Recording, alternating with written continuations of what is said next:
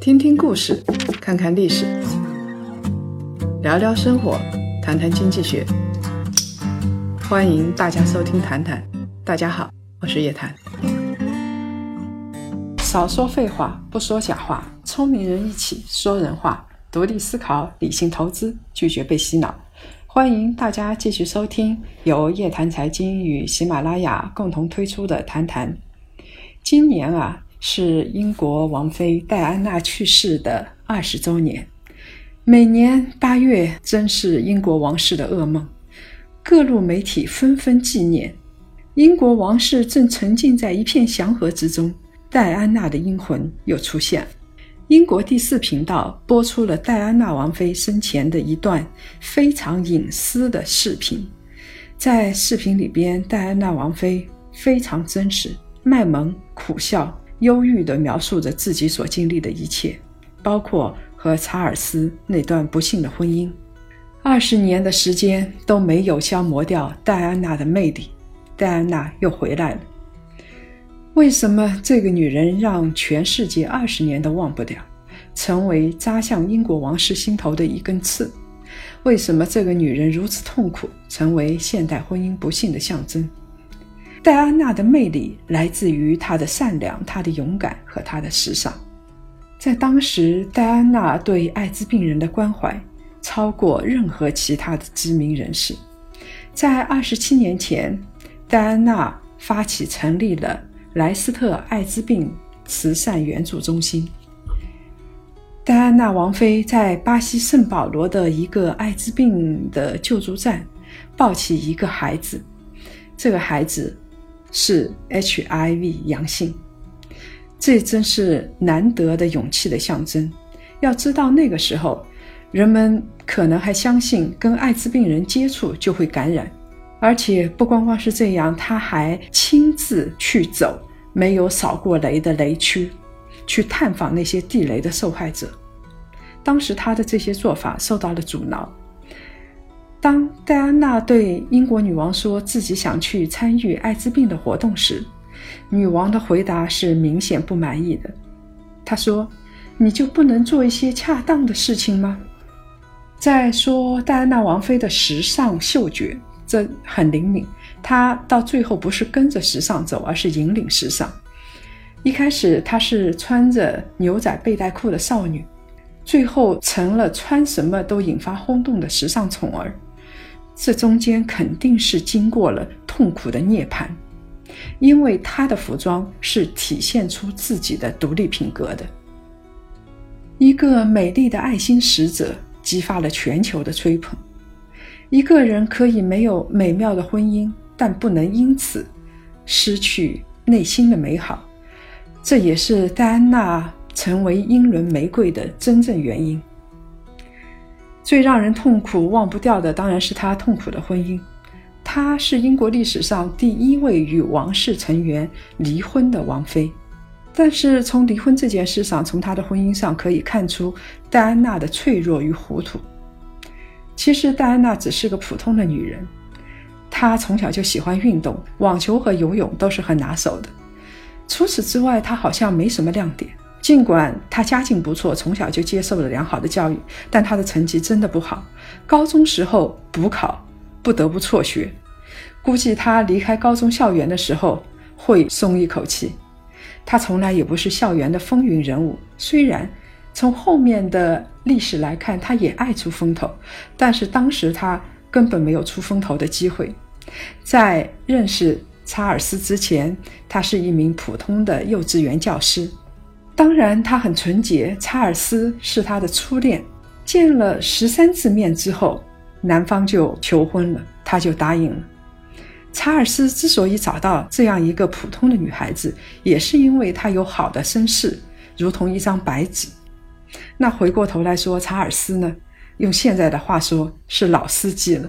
二十二岁的时候，他就遇到了他这一辈子没有放弃过的卡米拉。当时的卡米拉才二十三岁，卡米拉是非常聪明、热情、自信、大方，而且据说艺术鉴赏力是一流的。他还有一种本事，让闷骚的王子内心熊熊燃烧。戴安娜和卡米拉是截然不同的两种女人，很难说哪一种好，哪一种坏。在不同的人眼里，她们的价值是完全不一样的。我们所说的理想的婚姻，是找到一个人让自己的价值最大化。俗话经常说“情人眼里出西施”，不是说你真的貌美如西子，而是在对方的眼里，你的价值跟西施一样高。查尔斯跟卡米拉，一个是财，一个是油，他们应该早就在一起，免得去祸害别人。但是卡米拉也是一个老司机，他坚决地拒绝跟查尔斯结婚。呃，当然了，查尔斯也没有真的向他求婚。在一九七三年的时候，卡米拉跟军官保尔斯结婚，他对怒气冲冲的查尔斯解释：“这不是很好吗？”我们仍然可以在一起，没有世俗舆论和王室责任的障碍，我们的爱情会更加纯粹。如果要纯粹的话，卡米拉不应该结婚。果然不出卡米拉的所料，当查尔斯婚后遭遇障碍的时候，卡米拉再一次成为独一无二的倾诉者。戴安娜真的不是一个聪明人，她的一手好牌打得稀烂。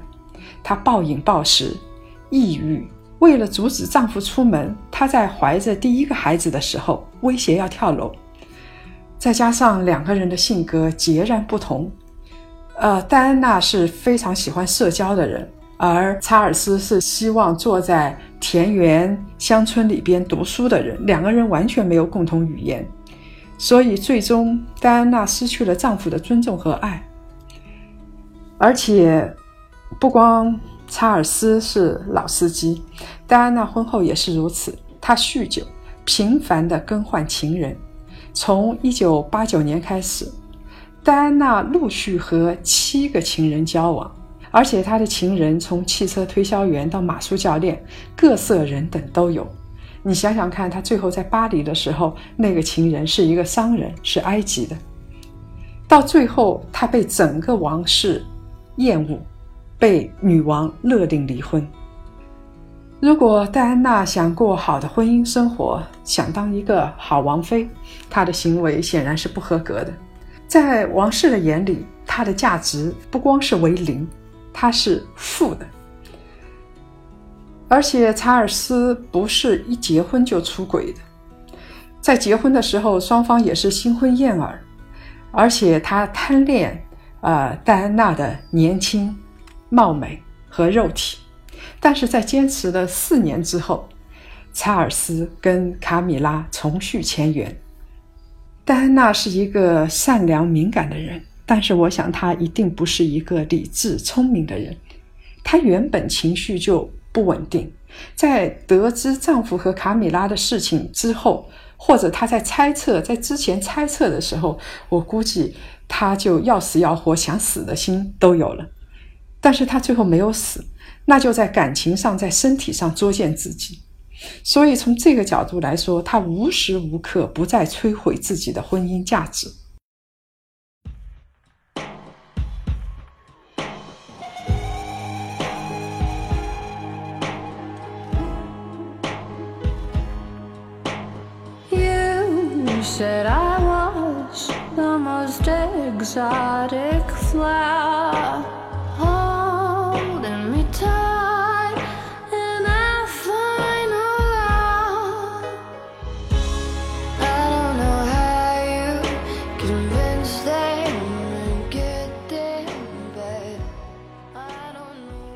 初查尔斯为什么在万花丛中选择戴安娜呢？很简单，因为出身好，毕竟是名门的后代，而且是一张白纸，在这张白纸上可以画出任何蓝图。但是很快他就认识到，戴安娜不是一张白纸，上面已经画满了乱七八糟的图案，自己根本就无从下手。而且查尔斯本人就不是一个太容忍、太坚强的人。他对戴安娜的那点爱、那点贪恋，并不足以让他容忍很长时间。在婚姻中，在感情中，戴安娜是失败的。这份失败，我觉得不能全部怪罪于卡米拉。即使没有卡米拉，这样两个格格不入的人在一起是根本不可能幸福的。当然，有一种可能就是不离婚，两个人各玩各的，你七个我八个。但是这样就是一种幸福吗？从为人的豁达、增加在对方眼里的价值来说，卡米拉是值得学习的。卡米拉在跟查尔斯正式结婚之前，一直是查尔斯心中的那颗朱砂痣。卡米拉从来不想尝试去扮演查尔斯生活中光彩照人的那个女主人，他只是他独一无二的伴侣，可以倾诉。我相信身体上也很好，否则的话，呃，查尔斯不会有那些肉麻的情书。最最重要的是，这两个人在精神力量上是相当的。查尔斯在新婚后有很长一段时间，我们刚才说四年没有跟卡米拉联系。卡米拉这时候在做什么？他没有跳楼，他这时候也是为人父的嘛，他没有抱怨，也不纠结，而是舒舒服服、坦坦荡荡的过自己的日子。如果说戴安娜跟查尔斯两个人很幸福。精神力量是相当的，我相信就没有后来的卡米拉什么事了。我说到这儿，很多人会愤怒地说：“这三观绝对不正，卡米拉是小三啊！而且卡米拉一开始不跟查尔斯结婚，完全是为了吊查尔斯的胃口。”在我看来，卡米拉一开始不跟查尔斯结婚是吊胃口，这根本算不得什么指责。查尔斯好像根本没有向卡米拉求婚，好吧？他也相信王室的那种看法，要找一个名门之后，要找一个纯洁的女孩子结婚。这个他跟卡米拉当时结的哪门子婚呢？前一种指责倒是没有办法反驳的。卡米拉确实是小三，所以一直到现在为止，卡米拉在英国人眼中的形象都不好，觉得她丑、邋遢。胖，而且他生的两个孩子也被他拖累，这算是一种报应吧。金融市场是买预期、卖事实的过程。这句话通俗一点说，叫做见光死。你看着很好，然后你买进了，但是等到真的这个事情落定的时候，你会发现没有想象的那么好，见光死。其实婚姻何尝不是如此？如果我们把婚姻看作一个看涨期权，也就是说，你跟对方在一起很相爱，结婚了，总是相信两个人在一起一加一是大于二的，啊，未来的价值一定比现在高，所以你买的是一个看涨期权，不管一路上是上涨的还是出现波折了，只要是总体收益不低于最初的成本，这样的婚姻就算是很好。如果我们发现买入之后就开始拼命的下跌，就很多人所说的，我一买它就跌，我不买它就涨，买入之后就下跌，这绝对这个看涨期权就要爆仓了。如果这时候不及时止损的话，只会出现两种情况，一种情况就是跌到谷底套死套一辈子，有的人一辈子不幸福，婚姻不幸，但是还没离婚，他就被套了一辈子。还有一种情况就是两个人拼命死撑着，到最后仅仅达到和成本持平的水准，折腾了半天，再算上通胀，其实还是亏本的。所以，我们知道，如果我们假设婚姻市场就是金融市场的话，当你发现要爆仓的时候，必须及时的止损。婚姻市场的止损就是及时的离婚。有一个小说里的人物跟戴安娜是刚好相反的。我们小时候看的有一本美国小说，我相信人人都看，叫做《飘》。这里边有第二号的女主角叫美兰妮，她其实一直都自一直都知道自己的老公阿西里跟女主角斯嘉丽之间是有暧昧关系的，但是她。没有说任何话，坚持在丈夫的身边，而且她很能干，很隐忍，也很善良。作者非常偏爱梅拉尼，梅拉尼年纪轻轻就因病去世了。这时候，作者就通过男主角呃 Scarlett 的丈夫 Rate 来说，他是我唯一见过真正和善的人。而她的丈夫卫西里在她死后成为了一具空壳，完全是像一个行尸走肉一样生活。这个说明她丈夫精神上绝对是依赖她的，她丈夫从骨子里是爱她的。这个梅拉尼看似保守，因为她的教养告诉她需要这么做。也就是说，如果她是戴安娜的身份的话。她肯定会选择隐忍，因为她知道那时候的地位需要她这么做。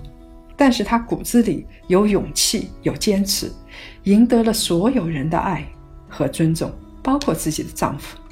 我想，美拉尼之所以能够隐忍、能够坚持，是因为她对她自己的丈夫有无穷的爱。如果不爱，我相信是隐忍不了，早就分手了。在小说里边有一段情节。女主角 Scarlett，她一直坚信阿西里在精神上是爱着自己的，只是迫于无奈，迫于周边的舆论压力，所以和梅拉尼结婚。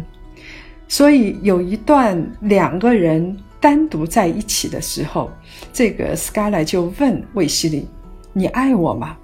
卫西里不说话。那你爱他吗？卫西里还是不说话。有人就说了：“卫西里太软弱了。”他根本不敢面对自己的爱情，这不叫软弱，好不好？难道要像查尔斯一样，跟第三者私下偷情才算是勇敢吗？作为一个男人，这又何尝不是为西里守护自己家庭的一种方式呢？其实从人性来说的话，我相信卫西里是爱 Scarlett 的勇敢。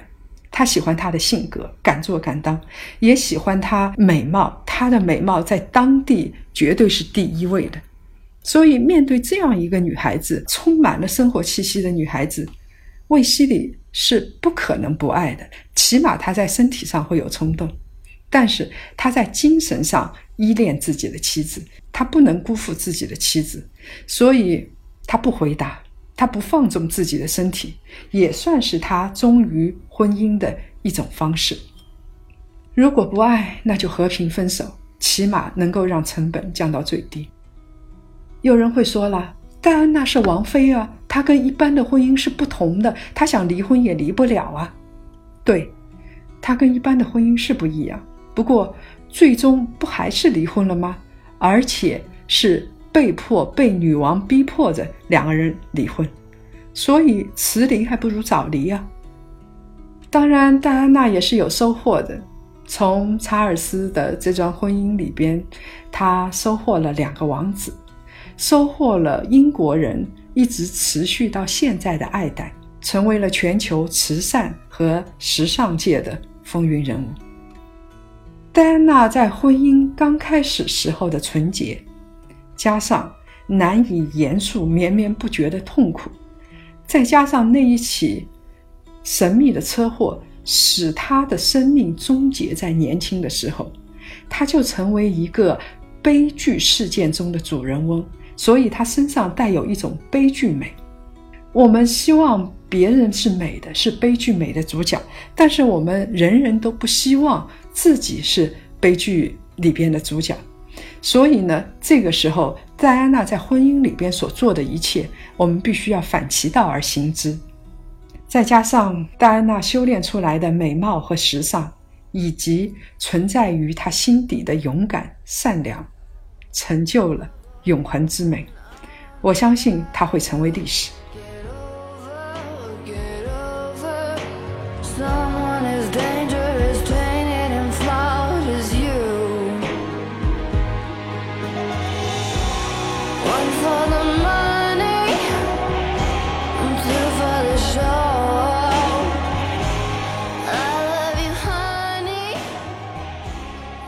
好了，这期节目呢就到这儿。今年啊，我们华东、华南、华中、华北四大地区的线下活动已经陆续落地，有闭门创富会、高端投资理财会。我们美国价值投资之行已经完美落幕了。这次活动的成员呢，也成为了家人，大家组成了一个投资的小团队。希望有这方面爱好的朋友可以加入进来。这次没加入的朋友也不要着急，我们每一季度都会推出一期全球投资之旅。下一站以色列之旅已经开启，九月三号到九月九号，跟我们踏上神秘的国度，古老又现代的以色列，看更多优质的投资项目，见更多的聪明人。跟着夜谈财经，我们希望能够做到活一辈子就相当于体会三辈子。有意向的朋友可以通过留言或者微信公众号报名参加。另外呢，我们的檀香学院理财投资之旅也已经上线了，有国内的投资大咖和国学大师。我们的原则是只讲干货，没有水货，要提供稳定的价值观，而且更要有非常重用的工具。大家可以在夜谈财经公众号里咨询课程信息，希望到时候可以跟大家面对面的交流。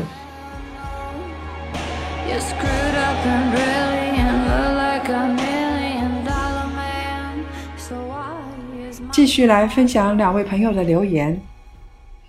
一位名叫松林隐士的朋友说：“我觉得啊，之所以相亲离婚率低，是因为爱情总要走到亲情的领域。一开始我们谈恋爱的时候激情四射。”最终还是会变成柴米油盐，人心里的落差就会越来越大，产生矛盾，无法妥协，就只能选择离婚。而相亲的双方都更理性一点，爱也不是那么浓烈，本身就是门当户对的多一点，在一起的时候激情的部分没有那么多，反而是细水长流。所以呢，慢慢的在生活里边就出现了包含爱情的亲情。另外一个朋友名叫两两，他说啊，等你有了京沪几套房，你就知道了。你以为可以明码标价、开诚布公的，按照二比一的模式组建一个新公司，却发现女人哪里在和你谈爱情？谈什么爱情啊？我只想知道你有几套房，我只要二比一就行了。谈爱情累不累啊你？我相信。有很多这样的女孩子，但是男人想卖身然后换几套房子的也不少，所以这种情况有，我们也不必激愤。其实能够找到爱情最好，就当做上天的赏赐。如果找不到爱情，我们的生活也可以平心静气的过下去。有美好的东西，总归还是会在记忆里边生存，当然还是件不错的事情。如果各位想了解更多财经经济类资讯，请搜索拼音“谈财经”，或者呢关注公众号“夜谈财经”。下周五下午五点，同一时间，同一地点，我们不见不散。One for the money, two for the show.